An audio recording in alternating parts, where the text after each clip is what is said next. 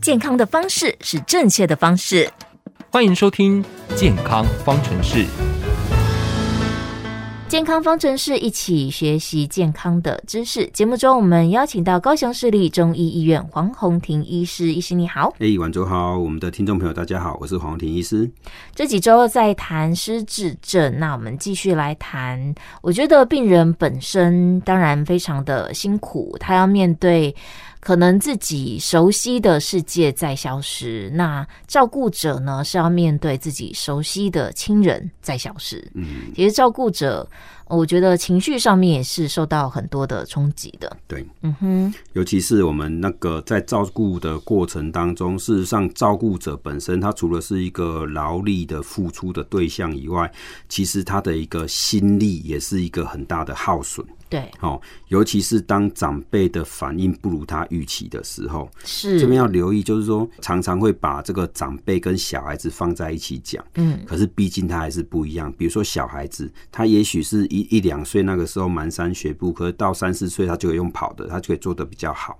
对，他本来可能连吃饭都会弄得满桌子都是，可是慢慢的他就可以自己选他要吃的东西。对，其实小孩子是会进步的，对但是在失智症的一个长者或是其他的功能性退化的长者来讲，他只会一直退步。所以说对，照护者本身他心理的挫折，事实上是会比较大的。对，哦，这个有时候我觉得这个要讲这个是一个很沉重的话题，但是我嗯们哼不得不面对，是因为我们会老，我们自己的长辈也会老，对哦，所以我觉得我们要把这个事情要摊开来讲一下。哦，嗯，所以说，身为一个照护者，或者是说我现在我来讲，这个就是一个照护者的一个心理调试的一个部分，嗯哼，切记不要把压力一直都加在照护者身上。是，像过去啊，我们会看到很多的社会新闻，要么就是老人照顾老人，比如说夫妻两个都年迈，然后一嗯个功能比较良好，一个功能比较不好，但是功能好的那个照顾者照顾者就两个人带去自杀了。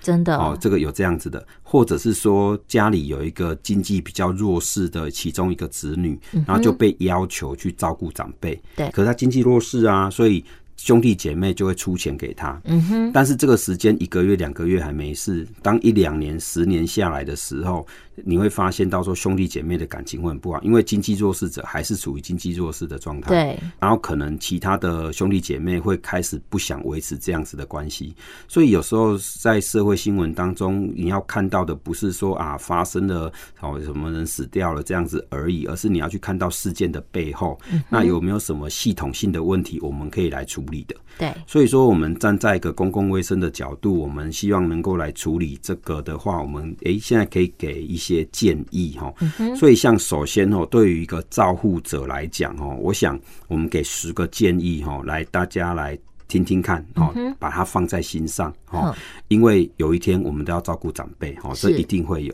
但是在这边呢，诶、我们来心理调试的第一点，我来提一下，就是你要注意哦，只有照顾者健康，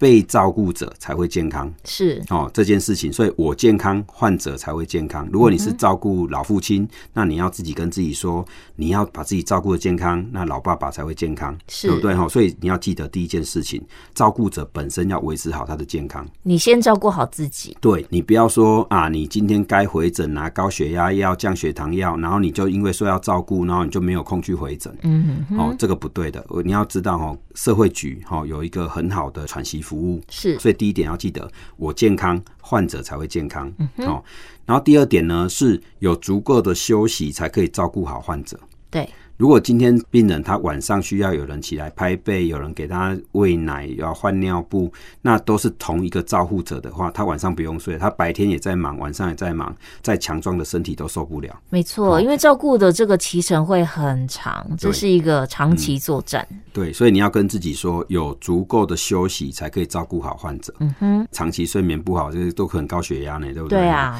那第三件事情就是资源越多，越能事半功倍。是，嗯好、哦，资源越多，好、比如说来自于兄弟姐妹的资源，来自于街坊邻居的资源，来自于社会局的资源。嗯哦，西医早就有那个居家照护的部分，是那我们中医现在也有介入这个居家照护，只要符合一些条件哈、我们就可以派医生出去，而且健保有给付哦，有一些专案的补助哈，所以是说资源越多越能够事半功倍。举个嗯例子，就像我们现在中医可以出去帮病人做一些针灸，是那在临床研究上面，诶，这个头皮针也好，体针也好，这个针灸可以让病人，比如说减少尿道发炎的几率，减少肺炎的发生率，减少那个吞咽时呛到的几率，所以这个中医都可以做得到。是，哦啊，所以说记得资源越多，越能够事半功倍。对好嗯你不要想着一个人要撑，好、不要用硬撑的，我们要妥善的利用各种资源的分配，对，让自己是在一个比较有余裕的状况下去运转。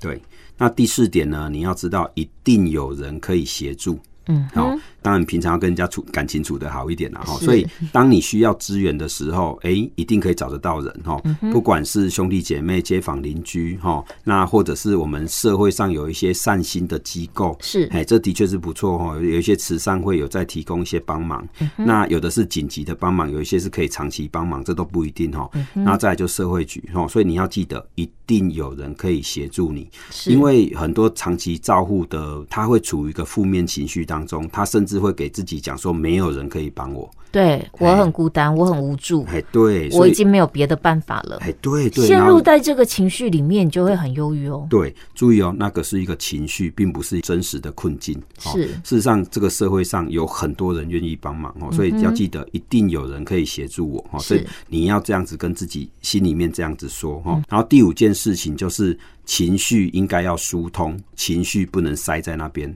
对，哦，不管你今天想要大吼大叫也好，今天比如说你长辈在那边大小便，然后你在那边擦地板、洗地板，让你觉得非常挫折。其实有情绪，我们把它疏泄出来，因为一直忍，一直忍，并没有不能对事情会更好。有情绪是正常的，因为我们是人类，人啊类就是会有情绪。对啊可，是呢，你不排解它，你积压在心里，久了之后，你就会非常的不开心。是的嗯哈、哦，所以我有遇过那个照护者哦，他就是每次来的时候在那边唱歌。哎，我也觉得很好，哎呀、这嗯很样他好就唱歌，他心里就会不错哦。我觉得找一个蛮方式去缓解对对你自己对的情对绪压力，每每个人都应该要有一个情绪的疏通的管道哈。是哎，不管是唱歌也好啦，哈，找人家聊天也好啦，我觉得你可以找到适合你的方法哈。嗯对，好，然后第六点呢，就是你要跟自己说，你现在做的事情是很有价值的事情。嗯哼，这个很重要哦，因为有时候情绪会进入无限回圈哦，啊对，一直在拖地板，一直在换尿布哈，一直在喂药，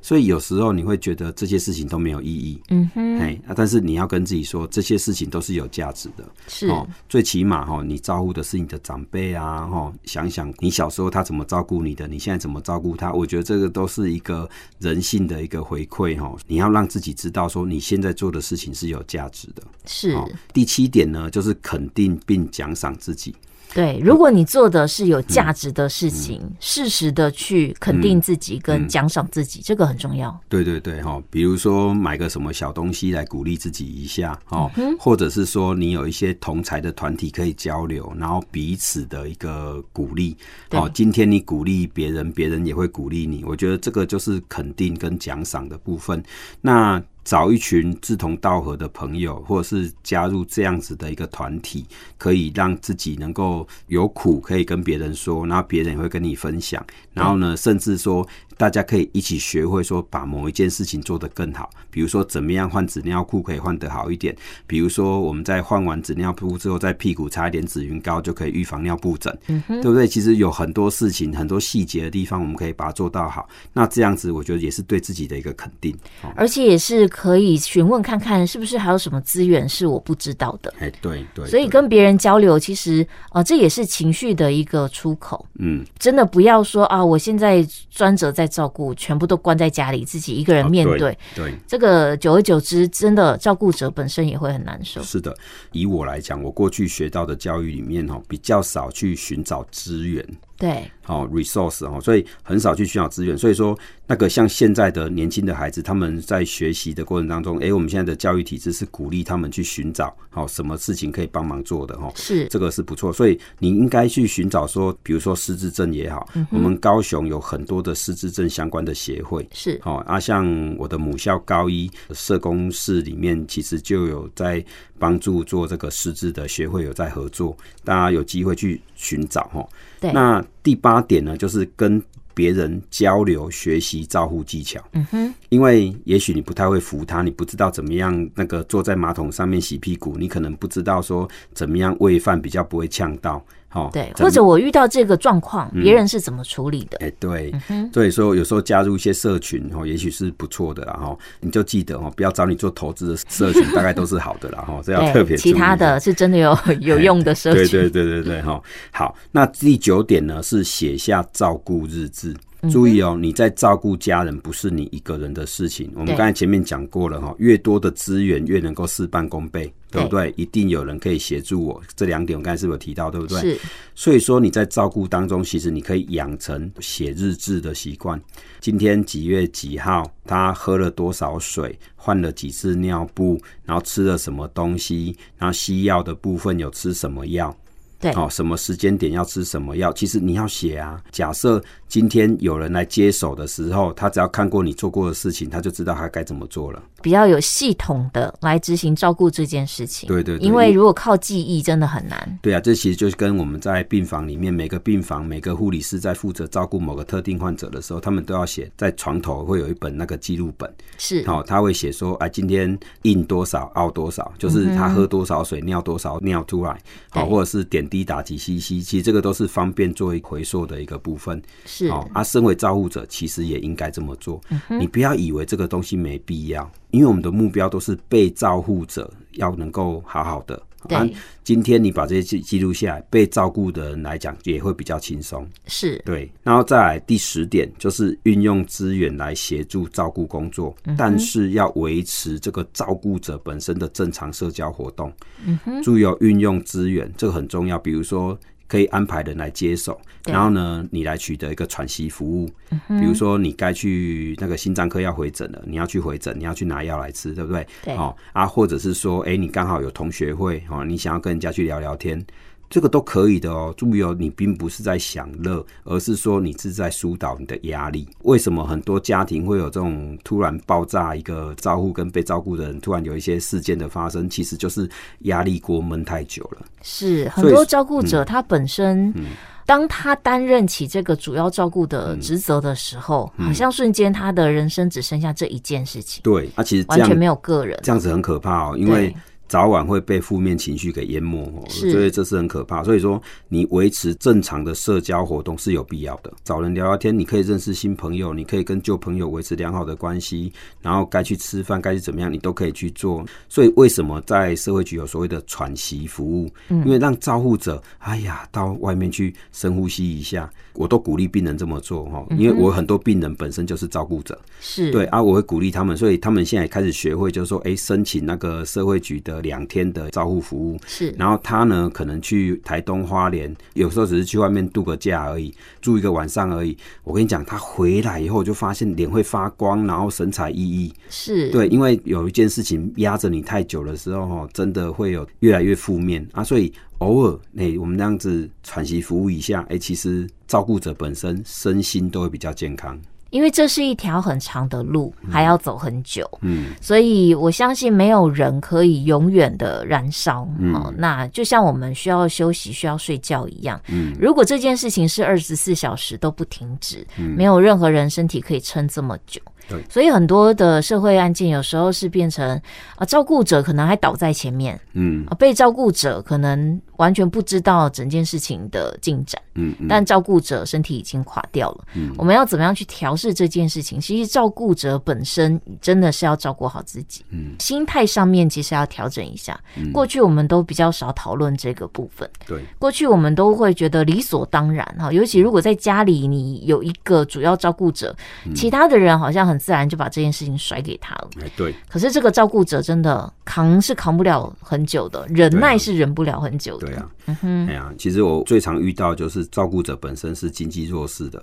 其实是，那哦个哈就会更可怜，所以对他没有其他的选择。对对对、嗯哼嘿所以我觉得这个是我们为什么要去特别提说照顾者的一个心理调试，是因为我们要让照顾者本身更健康，哦是是这样，主要照顾者虽然他有一个很重要的职责存在，但是他不是人生只剩下这件事情，是的，他的人生还有他自己。对啊，嘿嗯，照顾者也是有权利的，这边也来诵读一下这个照顾者的权利的部分哦，因为是有义务，那当然也有权利啊，对不对？因为他真的很忙，他有在做事情哦。对，所以说，我们来稍微提一下哦，这个是台北市政府的一个失智症照护网页里面哦取得的一个资料哦。第一个就是我有权利照顾自己，这不是自私，这可以让我提供更好的照顾。对，好，因为有时候兄弟姐妹哈左邻右舍，往往就会给予过多的一个关切，然后会觉得说啊，你照顾者你本身你怎么可以去玩，你怎么可以怎么样？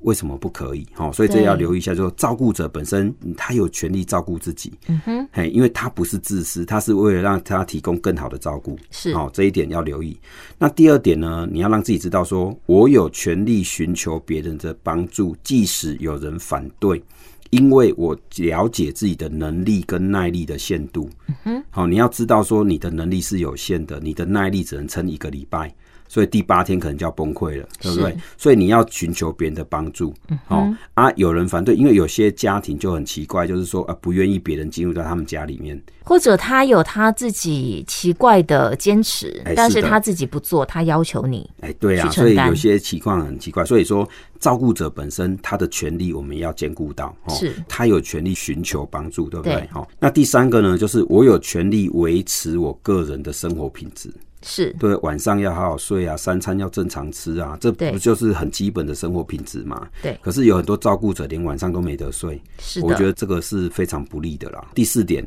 我有权利做一些只为我自己的事情，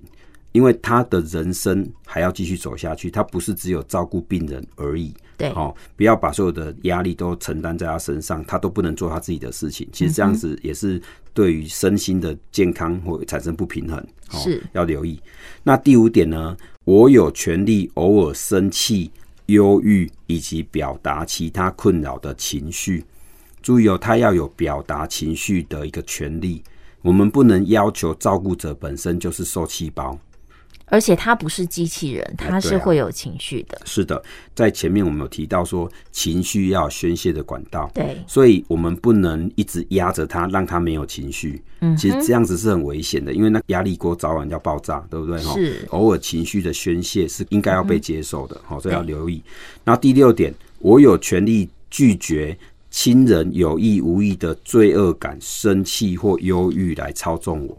这个就是在家庭里面所谓的比较经济弱势的人很容易遭遇到的问题，哈、就是家人会用一些罪恶感来去折磨这个照顾者，比如说你如果没有好好的照顾他，他会饿死嗯哦。哦，你看这句话就其实照顾者本身压力就很大了，是一个很大的情绪勒索。对，这就这用这这一是些罪恶感，希望让你对可能要把这个病人照顾得更好，对。但其实这个都是没有意义的勒索。对，是会会这个情绪勒索是很可怕的哈，哦现在是简称情勒，对不对对？哈，情绪勒索或者是拒绝他，哎，其实我觉得有权利拒绝，对因为他这种说法是不合理的。其实我们在临床上哦，很怕遇到就这种天边孝子，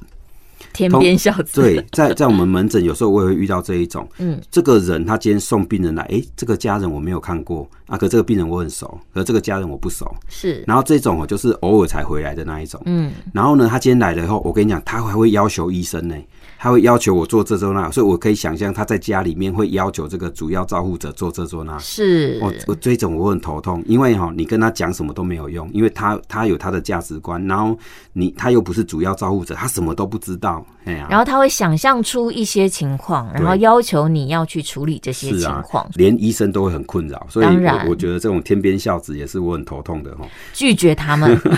没有，所以说写照顾日志是很重要的。对哎那个照顾者来写照顾日志，然后让别人接手的时候知道他在做什么。我我相信这个所谓的天边孝子，他也不是坏人，他只是有时候他用不同的观点在看待这一件事情而已。他可能会用很高的标准，或者他用他想象当中哎运转的模式，嗯但不见得是第一线要遇到的情况。对，是的，嗯嘿。然后第七点就是，我有权利接受他人的体恤、情感、谅解，以及接纳我对失智亲人所做的事情。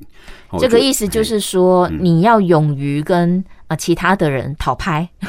对，的确是这样子。有些人的个性是不喜欢接受别人的体贴，可是我觉得有时候你在做这件照顾者的事情，然后旁边有个人会来拍拍你的肩膀，然后跟你说你很棒，或者是来真的跟你抱一下，然后跟你说你很了不起。我觉得这是一件很感动的事情。而且你要表达出来说，嗯我现在需要，我现在需要你来。嗯啊，关怀一下我，或者是让我休息一下，或者是情感上的支撑。嗯嗯，我觉嗯得提出这样子的要求也很重要。是的我。们过去的这种好像文化里面比嗯较不是那么直接的会去表达这些需求，其实需求是存在在的，东方的文化里面对，总是要求我们要含蓄，含蓄。所以我有时候嗯内对敛儒家思想有时候很头痛 哦。但是对对，因为都我们都一直在儒家思想的禁锢下，所以我是们要求我们要很含蓄，要很内敛，我们的情绪不能表达出来。所以古人就只能说写诗来宣泄心声，对不对？对哦也是这样子。可是你要知道哦，我们的照顾者本身他所经历的事情，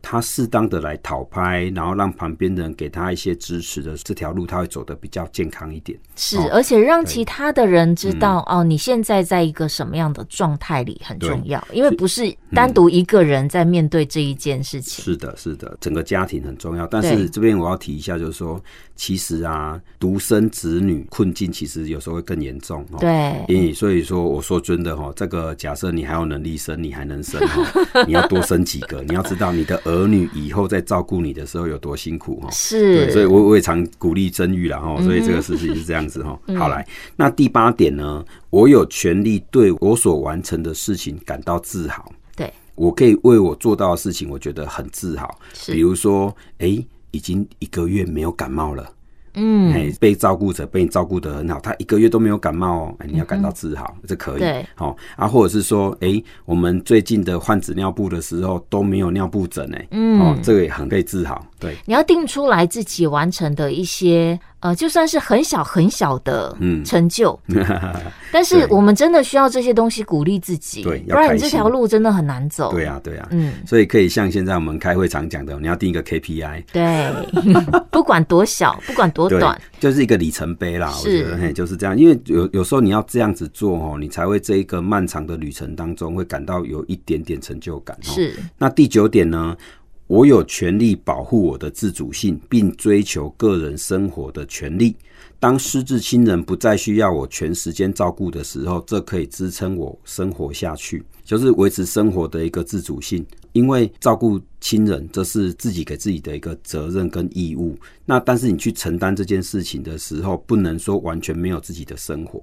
好是的，哦因为我在临床上我也遇到说，诶，有一些人他可能长时间照顾他的家人，可是家人有一天走了。嗯，那这个人哇，生活完全失去目标，出现了严重的焦虑或恐慌，其他的身心的症状。之前他把自己的部分完全嗯忽视了，他整个生活重心在照顾家人。嗯可是家人有一天离开之后，他还是要回过头来处理他自己的他还生是要活活下去，可是他会对突然发现他生活没有重心，是要小心哦，因为我们在这个情况，连这样子都会诱发失智哦。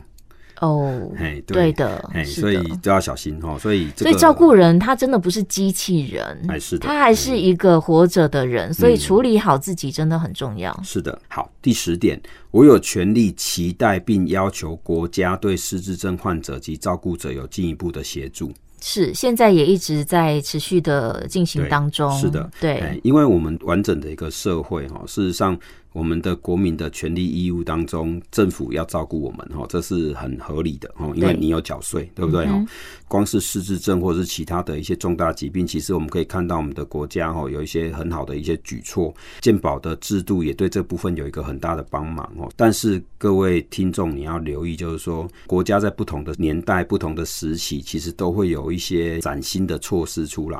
那你要保留你搜寻资讯的能力，你要保留你寻求协助的能力，是不要、哦、把自己关在家里面哦啊什么都不想知道。嗯哼，哦，这要留意。比如说，我现在提供一个看法，就是说，其实啊，现在我们的里长哦的功能是很重要的。注意、哦，我们现在里长是有几职的哦，是所以说，其实就算是你不知道社会局怎么去接洽都没关系，你去找你的里长，嗯哦，里长会帮你接洽。是哦，因为这是在里长的任务事项里面的哦，你不要只是选举投个票这样就好了哦，里长可以做到更好哦。说起来，我们总是希望公共资源可以去支撑我们有需求的时候。那当然很重要的就是我们要知道有这些资源的存在。嗯那怎么知道呢？包括里长，包括邻居，包括可能卫生所。其嗯实现在要接触到公共讯息的管道跟机会真的是蛮多的。是的，我们多多的接触，你会知道哦，原来可以啊、呃协助你的方案还有那么多，我们可以利用的资源还有那么多。嗯当我们面对这个非常巨大的意外降临到家庭里的时候，找到一些好的资源来支撑你自己，因为这条路真的很漫长。呃，今天呢，我们节目中是讨论到失智症之后，还有一些，那我们怎么样来治疗它，或者有什么样的方式呢，可以比较好的应对失智症？我们之后在节目中继续来探讨。今天也是谢谢高雄市立中医医院黄宏庭医师，谢谢您。哎、谢谢婉竹，谢谢我们的听众朋友。